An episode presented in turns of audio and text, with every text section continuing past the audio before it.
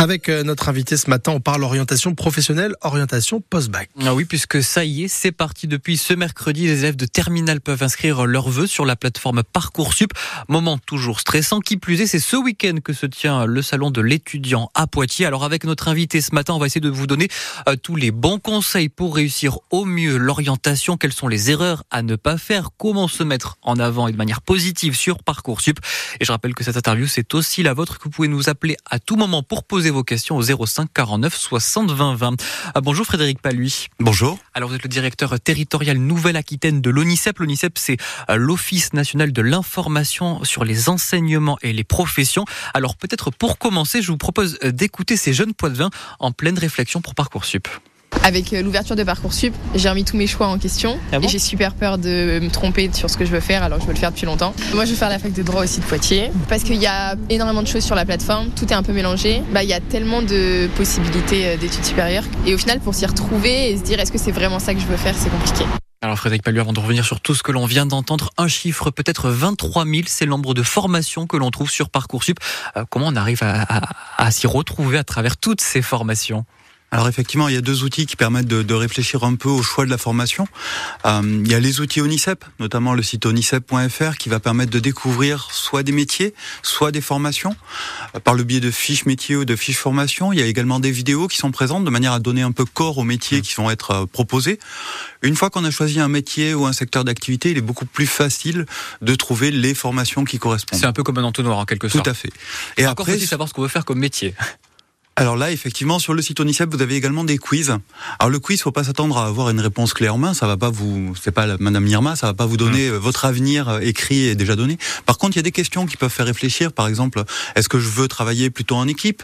Est-ce que j'aime travailler au contact de personnes? Est-ce que je souhaite être dans un bureau, etc., etc. Et à partir de ces questionnements-là, on va pouvoir commencer à réfléchir à quel métier peut correspondre.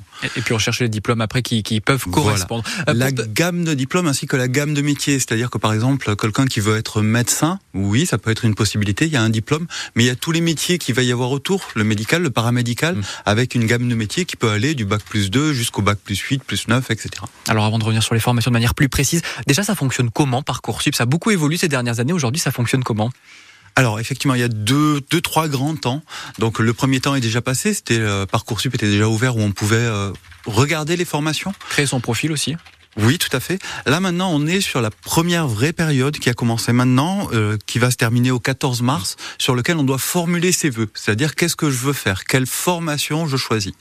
À partir du 14 mars et jusqu'au 3 avril, là, on sera sur la partie dossier. C'est-à-dire, je complète mon dossier avec les différentes parties, je remplis la partie motivation, mes préférences, etc. Et enfin, vous avez une autre partie qui va débuter à peu près mi-juin.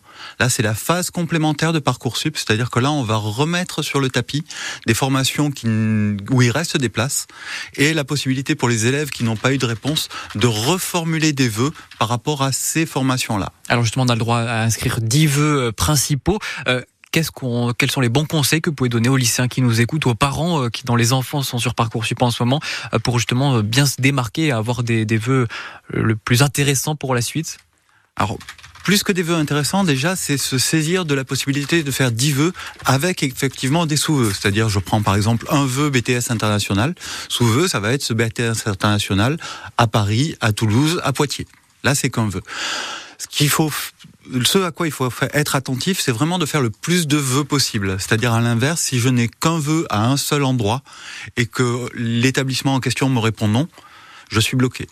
Si j'ai mon vœu principal, puis euh, une autre idée, une solution alternative, puis peut-être un plan de secours, ça permet d'être assuré d'avoir une formation pour la suite. Et on prend peut-être toujours un vœu avec une sélection non, form- euh, non sélective pour être sûr d'avoir quelque chose à la fin je Voilà, c'est ça. C'est-à-dire qu'on peut prendre, par exemple, une licence où on est sur des formations non sélectives. Ça ne veut pas dire que je vais avoir une place, hein, puisqu'il y a un nombre de places qui est limité. Je peux être sur liste d'attente, mais au moins je suis sûr d'avoir un plan B sur lequel je peux basculer si jamais j'ai pas ce qui m'intéresse. Alors, ce qui est une des sources de stress à sur Parcoursup, c'est que c'est un algorithme après qui traite tous ces vœux, toutes ces questions-là. Comment on peut se démarquer en quelque sorte dans nos dossiers justement que l'on va créer sur Parcoursup? Alors déjà, peut-être revenir sur la question d'algorithme. Euh, c'est comme si vous nous disiez sur WhatsApp, c'est WhatsApp, euh, c'est un algorithme, oui, mais c'est pas lui qui vous répond.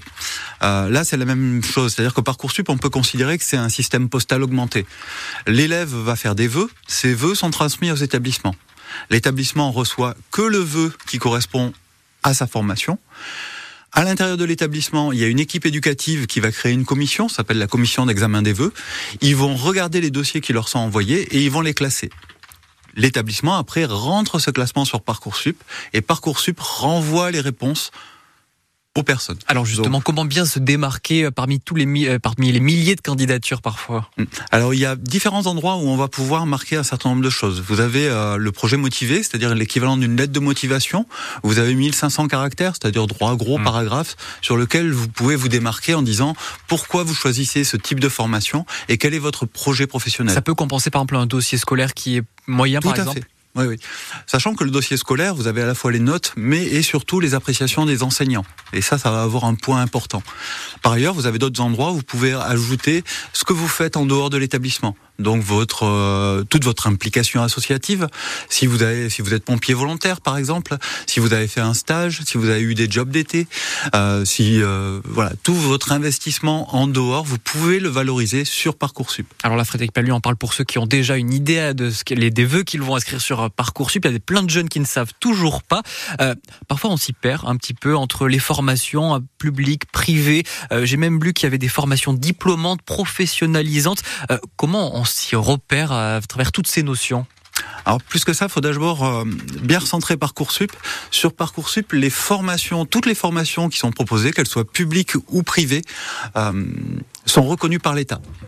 En dehors de Parcoursup, il y a aussi ça reconnu par l'État, reconnu par la profession. Tout à fait. Et en dehors de Parcoursup, on va trouver des, des formations qui sont proposées, euh, qui sont à la main de l'organisme de formation, avec du bon comme du moins bon. Donc déjà, en prenant Parcoursup, on a un gage de, de transparence, puisque les établissements signent une charte. Une charte de non-discrimination des candidatures, une charte aussi de transparence totale, c'est-à-dire on sait exactement si c'est public, si c'est privé, euh, si c'est ouvert aux boursiers, s'il y a des frais, des frais d'inscription, des frais de scolarité, ce qui fait qu'on est quand même sûr de où on va.